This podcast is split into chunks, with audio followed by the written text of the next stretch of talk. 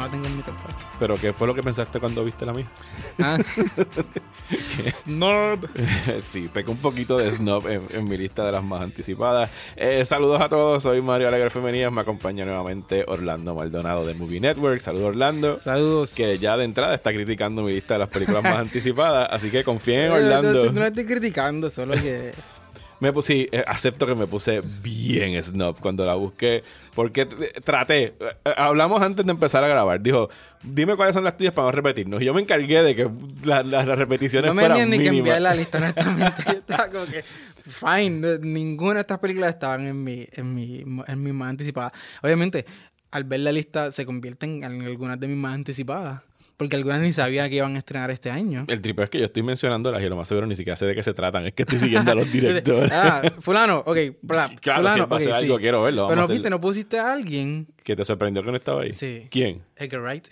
Edgar que, Wright tiene que, sí una está, que película. sí está en mi lista. Eh, vamos, pues dale, vamos a Y tú arrancar con la trampa, tú lista. viste cinco y hay como 10 películas. Bueno, no sé, yo voy a decir cinco, pero a lo mejor voy a, tengo algunas menciones honorables por ahí. Vamos a empezar. 2020, ¿cuáles son las películas que estamos esperando? Mencionaste a Edgar Wright, ¿cómo se titula? Porque la vi en la lista, pero no me acuerdo. Last Night in Soho. ¿Y sabes de qué se, trata? Ten- no hay plot todavía como tal, pero estuve leyendo que maybe hay time travel envuelto. Uh. Maybe. Y es un psychological thriller tirando, tirando más para, para terror y qué sé yo. So, se puede decir que el, se acerca un poquito a Shaun of the Dead y ese estilo así que un poquito más, más, más de terror. Ajá. Pero parece que tiene como que también inclinaciones medio sci-fi.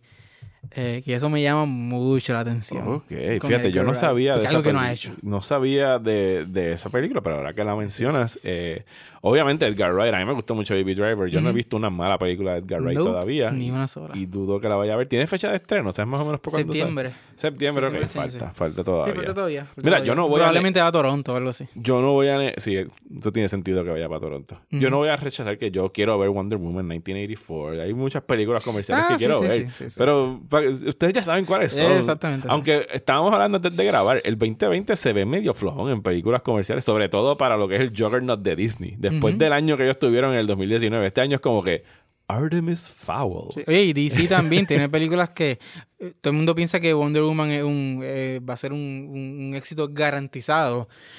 Pero yo he leído unas cosas de ese guion que... No quiero saber. Chacho. Eso vete para allá con un saludo a Ángel del Valle que se Sí, meten en los a él dark le webs. encanta eso. Fíjate, pero esto no, esto no fue con él. Esto lo, lo leí en otro, en otro lado, pero... Pero yo he leído unas cositas de ese y de Birds of Prey que... Está, ¡uh! está cringy. sí, chacho. Uh, ok, bueno, Verso Free lo vamos a saber ya mismo. Eh, Wonder Woman nos falta. Eh, pues mira, película que estoy esperando. Paul Verhoeven Cuéntame. va a dirigir una película que se llama Vendetta, Vendetta, con B. con B. Eh, protagonizada por Charlotte Rampling, que eso ya de Oh, por wow. sí me pompea extremadamente. Les voy a leer la sinopsis. Es, voy para el inglés porque no voy a traducir. A 17th, ce- a 17th century nun in Italy suffers from disturbing religious and erotic visions. She is assisted by a companion and the relationship between the two women develops into a romantic love affair. Paul Verhoeven con una monja con visiones eh, eróticas y religiosas teniendo una relación lésbica. Sí, ¿dónde A- es la fila? Vamos allá. ¿Cuándo estrena esta pendeja? Yo creo que está tiene que ser Pacanes o algo Ah, por esa lista. Eh, así que en mayo estaremos sabiendo más de esto. Oye, está bien activo. Paul Verhoeven. Sí como que despertó ¿Verdad? de, él para acá. Está, Eh, está bien este, activo. eh, y ella estuvo buenísima. Hollywood quiere seguir tratando de. Creo que eso se volvió a caer. La que quería hacer eh, Noah. eh, Dios mío, el de District 9. Se me olvidó el nombre. Ah, eh, a mí también se me fue el nombre. El director de District 9, cuyo nombre ahora se me olvida. Él quería hacer un remake que fuese una secuela directa, como ahora todas las, direct- eh, las escuelas, secuelas directas a Robocop. Miren, Paul Verhoeven está ahí. Si ustedes quieren hacer una secuela directa de Robocop, llamen a Paul Verhoeven eh, y no pierdan el tiempo. Neil, Neil Blomkamp. Neil Blomkamp Sí. es el caballero. lo que tiene que hacer es hacer un remake de Hollow Man. Eh, Nope. no, para nada. Eh, dale. Digo, viene algo parecido por ahí. Sí, Invisible. Man. Invisible Man y... Ay, había algo Invisible. Man es parte del Dark Universe. No Sí. sé. No, eso, lo- eso lo cancelaron, supuestamente. Zumba, ¿cuál es tu comillas. Obviamente, Tenet, pero como todo el mundo sabe que una, de una película de Christopher Nolan, eh, obviamente está en nuestra lista de, la- de las más anticipadas. Sí, obvio que la, que la quiero ver. Julio, ven a mí. Sí, y aquí parece que también hay elementos de time travel. Es que a Christopher Nolan le gusta jugar con el tiempo. Eso sí, es noticia encanta, para mí. Eh, no sé exactamente. Yo, ¿Tú llegaste a ver el prólogo en IMAX? Sí, yo lo ¿Qué vi, con- yo vi Ah, contigo. ¿verdad que tú Yo lo vi con- estabas- y te texté y todo. Estaba como que. Eso porque- que era para, Forza- eh, para Rise of Skywalker que lo pusieron, ¿verdad? Sí, estábamos convencidos de que no lo iban a poner porque te habían dicho que, Que, no lo que iban la a poner. función de la Y 6 no lo iban a dar. Sí. Y de repente cuando empezó, yo estaba como que, wait, wait, ¿is this? Sí, fueron como seis minutos de Sí. lo que sea que esté pasando ahí. Como siempre, a Christopher Nolan no le gusta que nosotros entendamos qué es lo que están diciendo sus personajes, porque las voces estaban bastante modeled en esa grabación. Pero se ve como un heist, estaban como que en un concert hall. eh, en los trailers se ven carros yendo para adelante y para atrás en medio de una destrucción, un choque en, en- en una vía. Eh, Christopher Nolan con. ¿Cómo se llama el hijo de Denzel Washington? Eh, el que va a protagonizar. John, Dave- David Washington. John David Washington es el protagonista. Eh, sí. Robert Pattinson. Robert Pattinson, esta mujer que a mí me encanta, cuyo nombre ahora se me olvidó, maldita sea la madre. Este, la, eh, sí, sí, la, la bien alta, la bien alta. la- Yes, eh, Elizabeth de Vicky. esa de Vicky. Elizabeth de Vicky, esa está, esa mujer yo la veo hacer lo que sea. You have to start looking at the world in a new way.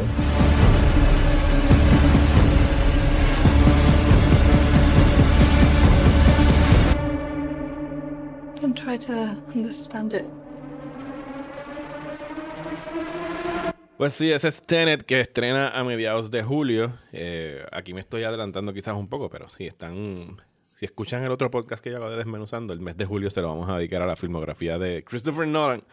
Así que me toca revisitar mucho, muchas de las películas de este caballero que sabe dos o tres cosas sobre hacer cine. Sí, Eh, ¿verdad? sí, un poquito. Sabe un par de cosas. ¿Te imaginas que Tenet sea... El fracaso. do- no, no, o sea, no digas eso. Pero que, sea do- que sean do- dos horas y media de la última media hora de Interstellar. Un viaje, un viaje así. De estar en el Tesseract. No, no era el Tesseract, ¿cómo se llama la cosa esa? No me acuerdo. No, yo, estoy, yo estaba en un... Él se mete como un agujero. Ajá, el agujero. Estaba en un black hole. Sí. Ajá, que Pues que sea, que sea dos horas y media de eso. De más, y me acaban ahí controlando el tiempo como si fuera un órgano. Eh, bueno, mi próxima película eh, es Blonde. Esta es una película de Andrew Dominic, el director de eh, The Assassination of Jesse James by the Coward Robert Ford, eh, que para mí es una de las mejores películas del siglo so far. Y Eh, él, él ha hecho... eh, lo último que hizo después de eso, él dirigió unos episodios de Mindhunter Oh, y dirigió eh, Killing Them Softly, que también para mí es una de las películas más underrated que hay Sí. con, con Brad Oh, yeah. Pitt, de hecho. Esa película eh, es buenísima. Esta es una película que va para Netflix, si no me equivoco, es una producción de Netflix sobre Marilyn Monroe. ¿Sabes quién hace de Marilyn Monroe? no, no sé. Ana de Armas. Oh, wow. ya te llama la atención, ¿verdad? Oh, yes. Eh, también el elenco tiene a Bobby Cannavale, a Julian Nicholson. No, ahí me jodiste. A mí, no me gusta Bobby Cannavale. Adrian Brody eh, y es un fictionalized chronicle de la vida íntima de Marilyn Monroe. Eh, está basada en un libro eh, que si no me equivoco fue de Joyce Carol Oates. Que Wow, Ana de Armas. Ana de Armas va a estar siendo, haciendo de Marilyn. De hecho, ya hay fotos por ahí, las puedes buscar de Ana de, Armas como Marilyn Monroe. Eh, es bien, bien, bien impresionante. Pensarías que no, que maybe no se parece, pero tiene, tiene algo. Mírala en esta foto que está aquí. Sí, sí. Oh, wow. Este, este es el año de Ana de Armas, eh, porque como cuando les dan a ellos el con cualquiera de estas actrices, eh, ella creo que tiene dos películas en Sundance, tiene Blonde, Knives Out está en el cine, eh, así que sí, va el, el boom de ella definitivamente fue Knives Out más de lo Ella, que- ella tiene algo, ella tiene algo grande. sí, tiene, tiene más películas, está muy solicitada la, la joven Ana pues de qué Armas. bueno, pues qué bueno, porque se lo merece. Tiene, déjame ver qué más tiene ella saliendo este ella año. estuvo, ella estuvo en Blade Runner. Yo la conocí en Knock Knock. ¿Cómo- ¿Tú la conociste en en persona? No, no, la conocí en Ah, en esa la película, Fue ok, la, ok, ok. la primera vez que la vi. Sí, ya- ella sale, en eh, sí, tiene algo grande en marzo, en No Time to Die, de James Bond. Oh, exactamente. Tiene reunión esa. con Daniel Craig Esa en, en esa película. Así que sí, esa película de, Blonde, eh, de Andrew Dominic, tengo muchas, muchas ganas de verla. Eh, creo que no tiene fecha de estreno, pero conociendo a Netflix, obviamente, tiene que ser algo que va a salir para Award Season, así que no la esperemos hasta que tenga, qué sé yo, fechas de festivales por allá para septiembre en adelante. No creo que sea para para Canes, porque como sabemos, Canes odia a Netflix, así que, que yo creo que a ellos les queda muy poco para revertir esa decisión, porque están quedando en ridículo mientras Súper. Venecia, Toronto y todos los demás festivales cogen buenas películas. Y salen de ahí las películas, las películas grandes, las de Oscar, que salen las, las aclamadas, los Marriage Story, los Irishman, todo eso. Zumba, ¿cuál es tu próximo? Pues mi, pro- mi próximo pick es una película que no hubiese estado aquí si el estudio hubiese tomado una muy mala decisión. Ok, que Ajá. no hubiese estado aquí si el No estudio hubiese estado en esta lista, si Ajá. el estudio hubiese, hubiese ido en la dirección en que todos sabíamos que, que, que era casi inevitable estuviese esta persona presente o no. Y esa decisión era si traían de vuelta a John Krasinski Ajá. como director y Ok. escritor Ajá. de A Quiet Place eh, parte 2. I don't know why you came all the way up here. There's nothing left.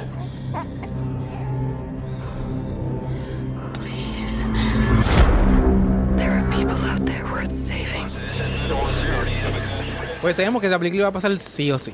Ajá. Aunque, John- aunque John Krasinski dijera que no, porque esa película en, en el 2018 fue una de las películas más rentables del año. Eso fue para febrero, fue que la sacaron ese año, ¿verdad? Sí, fue bien de los primeros palos del año. Bien temprano, presupuesto bien bajito, y hizo un montón de chavos. Y John Krasinski está director, yo no he buscado la información. John Krasinski regresa a dirigir la película. Ok, pues estamos Director y guionista. Esta vez el guion es completito de él. Él le compartió crédito para la primera. Quién sabe si esa era la, la- la magia, Ajá. esa otra persona que no sé ni quién diablo es, pero lo dudo, porque la dirección ahí estuvo, estuvo muy buena. Fíjate, no sabía que él estaba volviendo a dirigir. Obviamente no sale. Pues, digo, quién sabe, puede haber escenas de flashback. No me sorprendería que haya algún ¿Viste el flashback por ahí. Él no sale en el Mm, trailer. No lo he querido ver. Él no sale en el trailer, pero el trailer empieza con un flashback. Ok. Sí, que- probablemente él vaya a salir. en ¿Y película. esto estrena cuándo? Ahora. En febrero, ¿verdad? Sí. Súper. sí. Febrero, no, marzo, perdóname. Es eh, como mediados de marzo. Sí, no. Quiet Place, tremenda película. Me gustó mucho la, obviamente la película original. Eh, no he querido ver el trailer porque quiero mantener, el- sabes que yo no soy de, mu- de ver eh, muchos trailers y ya estoy convencido. Ya con que me hayas dicho que es John Krasinski, eh, estoy montado para ver la secuela. Aún cuando fui de los que gritó cuando anunciaron la secuela. Yo, no hagan secuela, no hace falta, ¿quién la necesita? Pero... Sí. Y, no, y, van, y van a pecar de lo que todos sabíamos que no era necesario. van, a, van a explorar eh, la llegada. El origen de los El origen de los extraterrestres. extraterrestres y todo eso. Eso es lo que. Ese flashback es específicamente eso. Dedos cruzados de que valga la pena eh, regresar al mundo de Quiet Place. Yo espero, yo espero. Bueno, ¿qué más? Eh, tengo esta aquí. Como Orlando dijo, me fui bien snob en mi lista. Yo bien comercial ahí, con el place. Eh, sí, no, no, pero está bien porque tenemos un buen balance. Eh, Esta película es protagonizada por alguien que hablamos en el podcast pasado. Escúchate este elenco. Jesse Buckley, Hmm. de Wild Rose, Tony Collette, Jesse Plemons, David Thewlis. Ay, ¿ese cuál es? Se trata Pues sobre... también, también está en mi lista. De hecho, la- esa es la única que, que, que coincidimos. coinciden, sí. An unexpected detour causes a woman who is trying to figure out how to break up with her boyfriend to rethink her life. Esta es la nueva película dirigida y escrita por Charlie Kaufman. Yes. En Netflix. ¿Es de Netflix también? Sí. Otra película Es que es para fin de año. Es de Netflix. O sea que va a tener toda la libertad del mundo. Sí, Charlie no, puede hacer lo que le dé la Sí, gana. digo, él siempre ha hecho lo que da la gana. Sí, no, pero esta es su primera. Bueno, él hizo eh, Synecdoche, hizo Anomalisa, Anomalisa. que fue. Anomalisa tiene ya como tres o cuatro Esa años. fue la ¿verdad? última que hizo, Anomalisa. Anomalisa sí, tiene es del años. Tiene como tres. 2015, tiene cinco Y a años, día. cumple este año. Cumple Diablo. 20 años. ¿Qué? 2019, 2020. Por eso sí, ya tiene cinco años Anomalisa. 5 años. Diantre. Eh, y Synecdoche yo creo que es 2008, si mal no recuerdo. Así que ya, sí, 2008. Sí, Eh, fue la. Después de. De Eternal Sunshine y todo ese bonche de películas que él hizo. Digo que, que escribió, no dirigió. Que escribió. No, pero él. Exacto, sí, porque él. Ah, sí, fue la primera que él dirigió. Sí, porque Es es, verdad, es verdad. Synecdoche, el problema que él tuvo es que él tenía el libreto y nadie quería dirigirlo y él dijo, Sí. pues que se joda, lo hago yo. Sí, no, sí, porque él había Y le quedó cabrona. Vin John Malkovich y. Adaptation. Y Adaptation. y Eternal Sunshine. Eternal Sunshine, entonces. Ay, ay, ay. Y, y de hecho, tú que eres fan de, de, de Charlie Kaufman. Creo Mm. que lo tengo puesto por ahí. Yo creo que está hasta precomprado. Creo que en marzo o abril sale una novela de él. Oh, wow. ¿No lo sabía? No sabía. Ah, no, no, espérate. No tengo, sabía. Tengo que hacer un paréntesis aquí para que Orlando escuche la premisa de Sí, por esta favor. novela. Sí, por porque favor. te puedo asegurar que la vas a comprar eh, tan pronto salga. La novela se llama. Deja aquí que salga el wishlist mío de, de Amazon. Se llama Antkind. Ujú. A-N-T-K-I-N-D. Son 720 páginas de, de Char- de Charlie Kaufman. Y trata, deja buscar. eh, Se lo escribió sentado en el. la en el escribió él. B. Rosenberg Rosenberg, a, neu- a neurotic, por supuesto, a neu- neurotic and underappreciated film critic, paréntesis, failed academic, failed filmmaker, Paramore shoe salesman who sleeps in a sock drawer, stumbles upon a hitherto unseen film made by an enigmatic outsider. A film he's convinced will change his career trajectory and rock the world of cinema at its core. Y lo único que queda de esa película, eh, la película queda destruida y lo único que queda es él que la vio y un recuadro, un frame de película. Oh, wow. So, esto es, eso es- básicamente se puede decir que esto es en el mismo universo de adaptation. Posiblemente. con un film critic como protagonista. Wow, Eh, esto, pel- esto, obviamente, que era los This title will be released. Mira, me equivoqué. Es el 12 de mayo del 2020. Así que entre tus estrenos más esperados puedes Hay un poner, libro. puedes poner un libro de Charlie Kaufman. Wow. Y la de película está basada en un libro también, si no me equivoco. La de, sí, la de Charlie Kaufman. Sí. Sí, creo que deja buscar aquí. Y, estaba- y es como también tirando para el, Sí, ah, horror. I'm thinking of ending things. De Charlie Kaufman Sí, coming la- in no 2020. habíamos dicho el título. I'm thinking of ending things. ¿Verdad que no lo dijimos? Perdón. es suficiente. Puede decir Untitled Charlie Kaufman Movie. I'm Y thinking of ending lista. things. De Charlie Kaufman coming in Yo todavía 2020. tengo mi taquilla de Anomalisa autografiada por Charlie Kaufman Ah, de qué Toronto. sucio. No, yo me tengo que conformar con una de Greta Gerwig de Frances Ha. Ah, Eso está muy bien. también. Esa es la que tengo firmada. En algún sitio, en alguna bien. gaveta, porque de verdad que no me acuerdo dónde la tengo. Zumba, ¿cuál es tu Fran- próxima? Frances Ha. Yo tenía Wonder Woman aquí. Yo sé que ahorita la estaba trashing. Porque habían cositas en el, en el, en el guion que como que no me, como que no me cuadraban. Pero. No te metas al Dark Web, Orlando. No, No, no, eso. y exacto, y esas son cosas que, que quién sabe si son ciertas o no. Ajá. Vienen de, de, de, fu- de buena fuente y todo, pero quien uno nunca está seguro y siempre hay rechus y todo. Y te puedo decir que eh, parece también que, que de las cositas que se filtraron de Birds of Prey cambiaron un montón de cosas también, según los últimos reportes. Sí, a veces estos reportes vienen de drafts o de primeros Sí. o segundos drafts y el guion ha sido reescrito Sí. varias veces más después de eso. Y mano, no sé, yo siento, siento la, la esperanza de que Wonder Woman va a seguir siendo la salvadora del, del, del- de la savior del, del DC Universe. Ujú. Y que y que va a continuar enderezando El este, barco. Sí, el, el reguero este que, que tienen, que ahora mismo tienen como que un, un hit, un miss, un hit, pero los hits son bastante, por lo menos son bastante buenos. I mean, Joker Pero ¿cuál fue el último miss de ellos? en, ta- en, ta- League. en taquilla, Ajá. este. Ay, fue el año pasado, este. Shazam. Tú- pero no fue un mes, le fue bastante bien. Pasó en una película pequeñita de New Line. Bueno. Ajá. I Vas a mean- buscar la info en Box Office Mojo. No llegó ni a, ni, no llegó ni a los 500 millones. Ok. Sí, Está bien, fue- pero yo creo que para lo que ellos estaban esperando del ROI de, de, de, ese, de pero- esa inversión, no puede haber sido tan mala. Hay una secuela en De progreso, hecho, ¿no? Ni a 400. 364 millones. Global. Fue, fue global. Ah, ok, sí, eso, está, eso está bajito. Está bien, bien bajita. Sí, porque esa película ni mínimo Ant-Man. costó 100 millones. Más Si le añades eh, publicidad y todo eso, tienen que haber break-even, pero por un pelo. Maybe, quizá. El budget fueron 100 millones. Mira, estoy bueno, 100 millones. estoy bueno acertando Sí. budgets. Fueron 100 millones más, súmale 100, 100 millones más en publicidad, Ajá. mercadeo y todo eso. sí, que el profit fue como 100 millones nada más para una película de DC. Profit y, y cuidado, porque ahí tienes que. Ahí se te divides con los teatros, te divides con. con si el actor principal tenía. Ajá, algo en el backend. Sí, pero no creo que ninguno de esos actores haya tenido puntos en el backend. No, no creo. No creo. Eso, se- eso lo iban a negociar cuando este hiciera un billón de pesos. Pues sí, fíjate, no sabía que Shazam no, no le había ido tan bien en taquilla, pero tienen una. Anunciaron una secuela, yo estoy loco. yo no he escuchado nada de eso. No, pues yo pensaba, juraría No que estaba una, de una secuela. secuela. No, ni tan siquiera anunciaron una secuela de Joker. Que ya. No, que ya eso se- explotó como al mes, ¿te acuerdas? Que todo el mundo estaba reportando Sí, y Phillips dijo, no, Y Warner Bros. empezó a gritar, mata eso, mata eso ahora, porque yo imagino que ellos no quieren Él no va a anunciar nada antes de los premios. No, no, no. Eso lo van a anunciar en marzo. si lo fueran a anunciar. Y yo pienso que no deberían hacerlo. Eh, Yo creo que lo van a hacer. Ay, mira, es una película de un billón de dólares. El estudio ahora mismo tiene que estar salivando con la idea de, de que la película de Matt Reeves de Batman tenga alguna conexión con, esta, con este Joker. Ellos tienen que estar salivando con eso hace tiempo. Y, Pero no y, cuadra. Y Todd Phillips y Joaquin Phoenix han ido de no, esto es un standalone, no, no vamos a hacer secuela. A yo retoma, fíjate, yo, yo revisitaría a este Maybe. personaje, fíjate.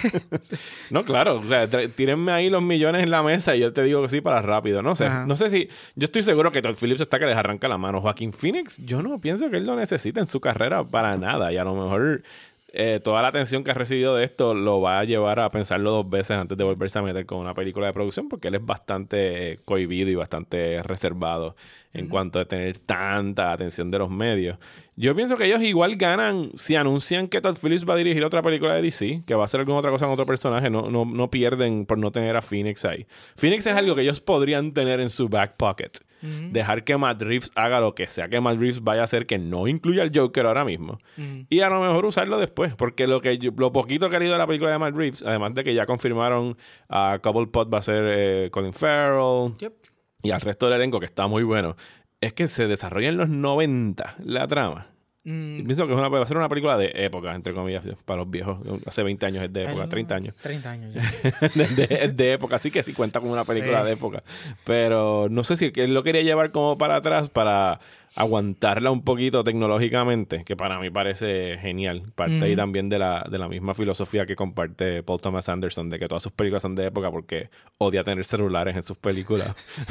porque resuelven demasiadas Resuelven cosas. todo, es como que vamos a googlear esto y se acabó. Res- resuelven todo, sí, ¿verdad? Bueno, deja ver, ¿qué más tengo aquí en mi tenías, lista? tú tenías Dune, ¿verdad? Ya visto por ahí. Yo tengo Dune aquí de Denis Villeneuve.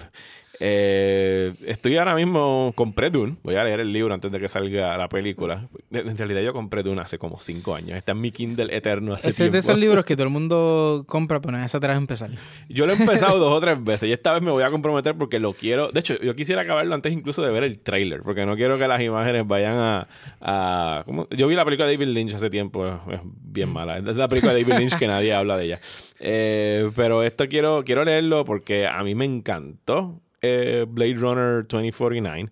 Me gusta la filmografía entera de Denis Villeneuve. Es un director visionario. O sea, si él hace lo que si él hace con este universo, lo que hizo para Blade Runner, y que Warner Brothers, con todo y que Blade Runner para ellos fue un fracaso en Sí. taquilla, se haya atrevido a, a meterle chavos a, a un libro que es bastante denso, que es viejo, que no cuenta como que con este super following en términos de tener una fanaticada detrás del nivel de DC ni nada por el estilo. O sea, yo admiro mucho el que Warner Brothers esté tirando de pecho, pero tiene un elencazo, ¿sabes? Sí, Tienes sí, a enorme. Timo- Timothy Chalamet, Rebecca, Rebecca Ferguson, Zendaya, Jason Momoa, Oscar Isaac, Dave Yep. Bautista, Terence. Javi- Javier Bardem, Josh Brolin, Charlotte Rampling, vete mal carajo, ¿sabes? No, ¿Quién no quiere ver esto? Y sale en No, diciembre. Y, y la están vendiendo por ahí como que esto va a ser la película comercial de Warner Brothers de, de este año. Este es como que el, el, el super blockbuster de ellos. Bueno, no por encima de Wonder Woman. Yo no creo que Ah, esto vaya a ser más sí. Sí, sí, pero estamos Wonder hablando Woman, de, sí. de, de- Es una apuesta, es una apuesta arriesgada. Sale para el 18 de diciembre del 2020,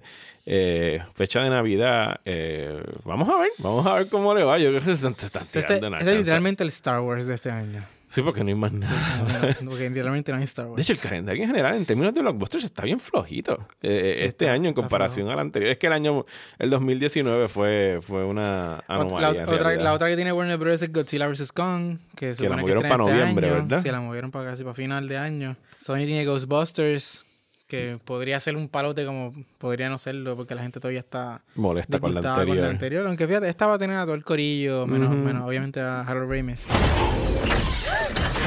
It has a gunner seat?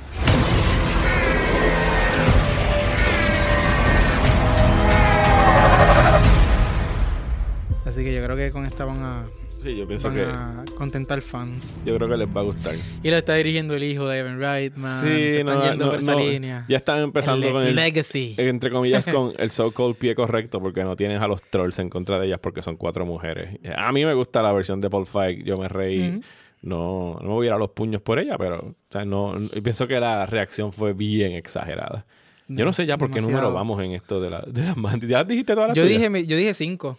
Ok, pues deja ver, porque yo creo que yo me salté. Tenía aquí unas menciones honorables. ¿Cuánto tiempo llevamos ya aquí en el podcast? Sí, está bien, estamos bien. Eh, otras que quería mencionar, y esta me llamó la atención. Tú llegaste a ver The Souvenir este año, de No, Joanna nunca, Hogg. nunca la vi.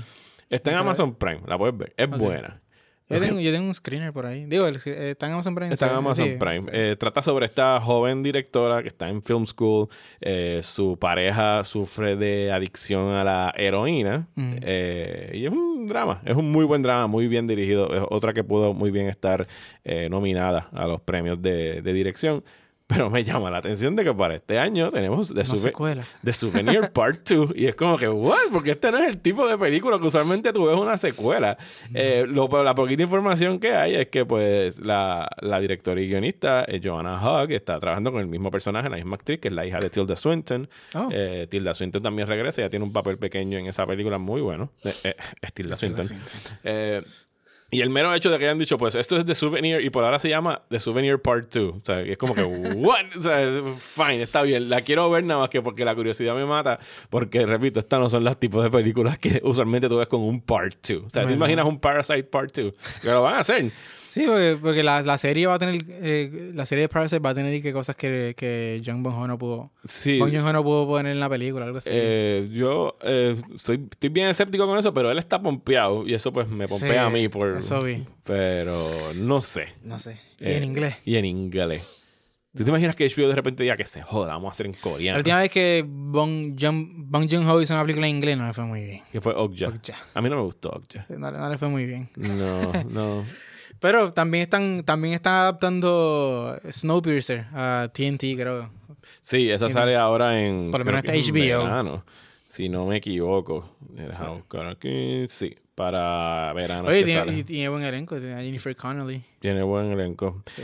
Eh, David Dix. Este año sale no una, sino dos películas de esta directora que va a dirigir eh, The Eternals para noviembre, que es Chloe Zhao, directora de una de mis películas favoritas del... De hecho, de la década, la mencioné en el podcast del Top 50, que es The Rider. Rider. Y ella va a sacar una película que se llama Nomadland, con Frances McDormand y David Stratham. Y la trama dice, A woman in her 60s who, after losing everything in the Great Recession, embarks on a journey through the American West, living in a van-dwelling modern-day nomad. Porque se llama Nomadland. Eh, me encanta mucho el trabajo David de ella Strahan es el, el exjugador de, de... ¿What? No, no, no. David Stra- Stra- Strathheim, el de Good Night and Good ah, eh, ya, ya, ya, ya, ya, ya. Estaba como que... eh, Estaba hablando de un, de un jugador de fútbol. No, no, no, no sé cuál confundiste porque yo no me sé los nombres de los jugadores, pero no tiene que ver con un jugador de fútbol. Eh, Chloe Zhao, sí, lo que sea que esa mujer vaya a dirigir, estoy pompeado para verlo. Eh, tengo otra más aquí que es Annette, el musical de Leo Ca- de Leos Carax, Carax. el director de Holy, eh, Holy Motors. Holy Motors, que yo estoy sospechando que esto es algo de Cannes con Adam Driver cantando. Oh, wow. y ya, ah, ¿No sabías que era Adam No. Driver? Ah, Adam Driver y Marianne Cotillard son los protagonistas. Es, un- Oh. es un musical. Eh, ya vimos en, en Holy Motors una pequeña probadita de lo que podría ser un musical, Musical. de. Leos Carax. Yo y en sos- Marriage Story escuchamos a. Adam Driver cantar un poquito. un poquito, Así que- así que eso es de, de hecho, tú, tú te enteraste cuando ah, creo que fue para fin de año, noviembre por ahí, eh, Adam Driver empezó a tirar como con mensajes por las redes sociales de que alguien del cruce le había perdido un perro y habían dado como que una recompensa. Eso, ah, verdad, estaban filmando. Estaban estaban filmando a Annette de Leos Carax. Eh, la mascota del- de la producción se perdió y lo encontraron al perro como a las par de horas porque todo el mundo lo hizo viral. Yo como que no me, acuer- no, no me acordaba. Es como dice musical también, yo estaba como que no, no Sí, sabía que era un musical lo que estaban haciendo. Pues es un musical que yo sospecho que saldrá para Cannes, porque Carax es un director Sí. francés. Y por Oh, último, wow. y esta no es ninguna que vaya a pompear a mucha gente, pero yo soy fiel fanático de Neon Genesis Evangelion. Y este año sale la cuarta película, que es la primera salió creo que en el 2008, o algo bien, bien Oh, para atrás, del director Hideaki Anno con el nombre más estúpido imaginable, Evangelion 3.0 más 1.0, y tiene un subtítulo que no me importa cuál sea. Eh, Tú no has visto Evangelion, No. ¿verdad? Eh, está en Netflix, deberías darle un vistazo. Es tremenda serie de, de anime bastante psicodélica. Eh, y la película sale para verano. No sé si acá en Estados Unidos si ya tengan fecha de estreno, eso se encargará Funimation. Pero sí, mano, el 2020 yo creo que va a ser uno de estos años donde va a haber muchas sorpresitas. Honorable mention. Ajá. eh, The French Dispatch de Wes Anderson sale este año también. Yes. Sí, y, y había un rumor en estos días, no sé si lo, lo llegaron De a desmentir o algo, que duraba cuatro horas, que está dividido en dos partes. Yo estaba Ajá. salivando, yo que sí, creo que lo desmintieron. Lo creo que lo- yo creo que sí, que lo desmintieron, pero no quiere decir que de repente él tenga de verdad un director's cut de cuatro horas. Sí. Eh, que muy bien podrían ser dos partes. No sé de qué es, no sé. Me imagino que el elenco tienen que ser los usual suspects de él. Deja buscar aquí rápido en, en IMDb de Wes Anderson. Porque no me sorprendería que por ahí esté pues el mismo corillo de siempre. Eh, Francis McDormand, Por supuesto. Bill Murray. Claro. Mira, Timothy Chalamet, yeah, Saoirse Ronan. Lea Seydoux. Yes. Coño, hay par de gente de Elizabeth France. Moss. Christoph Waltz. Adrian Brody. Jason Schwartzman. Owen Wilson, obviamente. Benicio del Toro. Jeffrey Wright. Ah, no, no, no. Espérate.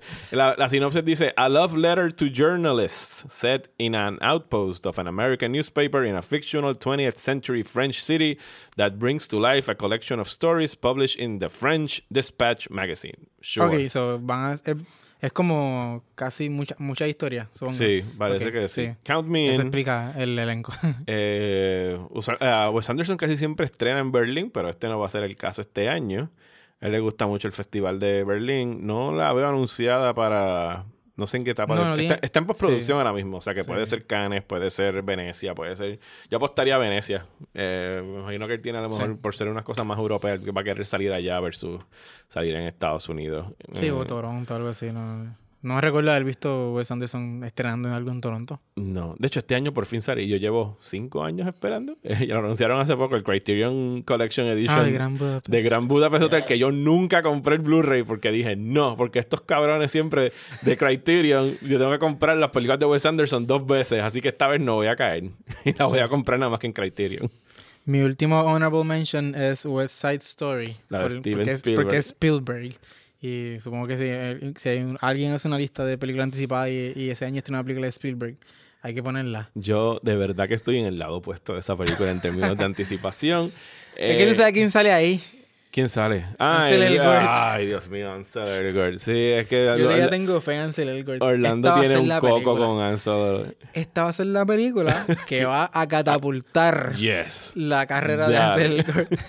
No sé, mano, no, no no, me imagino que un trailer lo veremos pronto, porque esa película ya acabó de filmar. Sí, pero estrenan en diciembre también. ¿Tú, tú piensas que ellos vayan, considerando que Spielberg vino para acá a hacer un QA eh, sobre West Side Story, ¿tú sospechas que haya algo aquí en Puerto Rico a raíz de West Side Story con lo mucho que Puerto Rico ha estado sonando en los medios de Estados Unidos? Algo en Puerto Rico. Ah, una, like, función especial. ¿Qué estudia esto? Esto es eh, Fox, Disney. Ahora, Puede ser, yo pienso que sí. puede ser. Sí. Me puede- sospecho puede que ser. sí. Digo, a pesar de que no, No, creo que no hay no- no ningún lo puertorriqueño en el elenco. Porque todos son actores latinos, todos son- no son de Sí, Puerto Rico ninguno. No lo descarto porque uno pues, vinieron acá a hacer, a hacer el research. Ujú. Y obviamente ellos tienen la preocupación de, De cómo- de de los- representación, de cómo reacciona Puerto y Rico de, a la los, y película. de los optics que va a tener la película. Porque sigue Sí. siendo, es un remake, remake. Es una película ni siquiera es modernizada. Yo estoy bien curioso por ver. Esa es otra cosa. Tú, ha- tú haces un remake de, de esta película y por qué no lo adaptas a los tiempos, a los tiempos actuales. ¿no? Yo no entiendo. O sea, hay que ver si dejan las mismas letras de las canciones. Y estoy muy curioso en comparar y contrastar cómo va a ser la reacción a In the Heights Versus West, West Side Story. Porque In the Heights sí es una historia moderna Yep. de inmigrantes, diría, escrita por Lin Manuel, que yo creo que sale para verano, es una producción Sí. de, de Warner. Sí, la, la tenía en mi lista aquí, como yo hice una lista como de 25 películas. Junio, Y junio- la, y la junio tengo 2020. aquí in the Heights, porque a mí, honestamente, el trailer me, me conmovió. Yo estoy viendo ya lo- los hot takes y la- las comparativas entre West Side Story, entre lo viejo y lo Y moderno. lo moderno. Y yo creo que, que In the Heights tiene un slight edge. Sí, Sí. sí, definitivamente yo creo que lo que tiene. tiene un edge. Sí, además de que John M. Chu, que la está dirigiendo, viene a dirigir Crazy Rich Asians y, y recibió. Pues fue celebrada por la manera accurate, vamos a decir. Que celebró la cultura por, re- Por lo asiática. menos fue, fue, eh, fue respetuoso representándola. Obviamente, él tiene sus raíces asiáticas y Ajá. él no tiene nada boricua. No, pero tiene que tener, o sea, yo me imagino que él puede identificarse con lo que sería la experiencia de un inmigrante Exacto. más de lo que se puede Y, eh, después que tengan los sensibilities, qué sé yo, y no, y lo, yo creo que, yo creo que va a estar bien. más de lo que podría eh, Más que sentir- más que Spielberg. Y Tony De- Kushner que de inmigrantes y pobres no tienen nada que- Definitivamente, sí. pero sí vamos a esperar por ese estreno Eh, para yo- fin de año Sí, me parece que West Side Story tiene muchas posibilidades de que sea que, de que se, se esté inclinando a tone deaf. Sí, como yo te digo, yo, si a mí tú me dices, mira, Steven Spielberg va a dirigir un musical, y yo que no soy fanático de los musicales, yo que cool, mano, me interesa ver mucho de lo que haría Steven Spielberg con un musical. Mi problema es que es este Sí, musical. que esa música. que a mí de por sí West Side Story, la película original, a mí no me gusta. ¿sabes? No me gusta la música, no me gusta la trama. Eh, sí puedo admirarla y respetarla en términos técnicos de la filmación y los colores y todo eso, pero o sea, a mí no me gusta ese musical Pues, en lo más mínimo. coincidir que, al igual que Cats, este- nuestro anticipo de, de esta película es más morbo que otra cosa. Eh, no creo que llegue al punto de Cats, que by the way, yo te dije que la vi y dentro de todo lo que hay mal en esa película, yo creo que podría decir que hasta me la disfruté. No sé, es bien raro. Cats es una película que a mí me hizo, me hizo sentir bien incómodo porque yo no sabía qué es lo que estaba pasando en el cine. Y yo dije, espérate, esto es una mierda, pero me está gustando. Estoy confundido con lo que está pasando aquí. Yo creo que, que ese tipo de película que va a adquirir estatus de, de como classic, cult classic tipo Room, que la gente hace showings a medianoche para ir a verla y se saben, o, ay Dios mío, este, este otro, con Tim Curry, ¿cómo es que se llama el musical este? Eh, Rocky Horror Picture Show. Rocky Horror, no, no, obviamente Rocky Horror es mejor película, pero al, al nivel de que, de que la- va a tener un following que va a ir creciendo a través de los años y que va a llegar a un punto en que va, se va a convertir en, en eso, en, un- en un midnight movie, que la gente va a ir a ver. eh, una vez al año van a hacer un screening. La gente en se va a vestir en furries. Y van a- se van a vestir, y se van a pintar las caras y van a cantar todas las canciones, que ya se las sabían probablemente, porque ya eso está basado ya en, en la obra Yo, bueno. el musical de Broadway, pero yo creo que va a ser ese tipo de película. Pero, pero Que West se puede disfrutar. Sí, no me sorprendería que pasara. Side Story también se está tirando un riesgo en salir después de las elecciones, que no sabemos qué va a pasar Oh. ahí.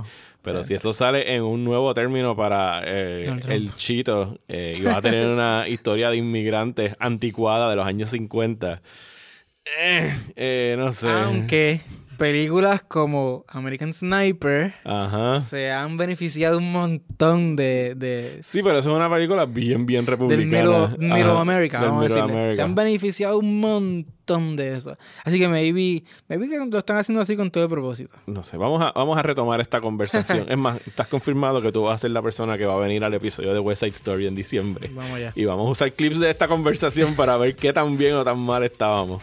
Muchísimas gracias, Orlando, por otra vez estar aquí eh, No, conmigo gracias, aquí gracias en el podcast de Próxima Tanda. Gracias a ustedes por sus suscripciones mensuales y continuar aquí con, con el apoyo a esta página y este podcast.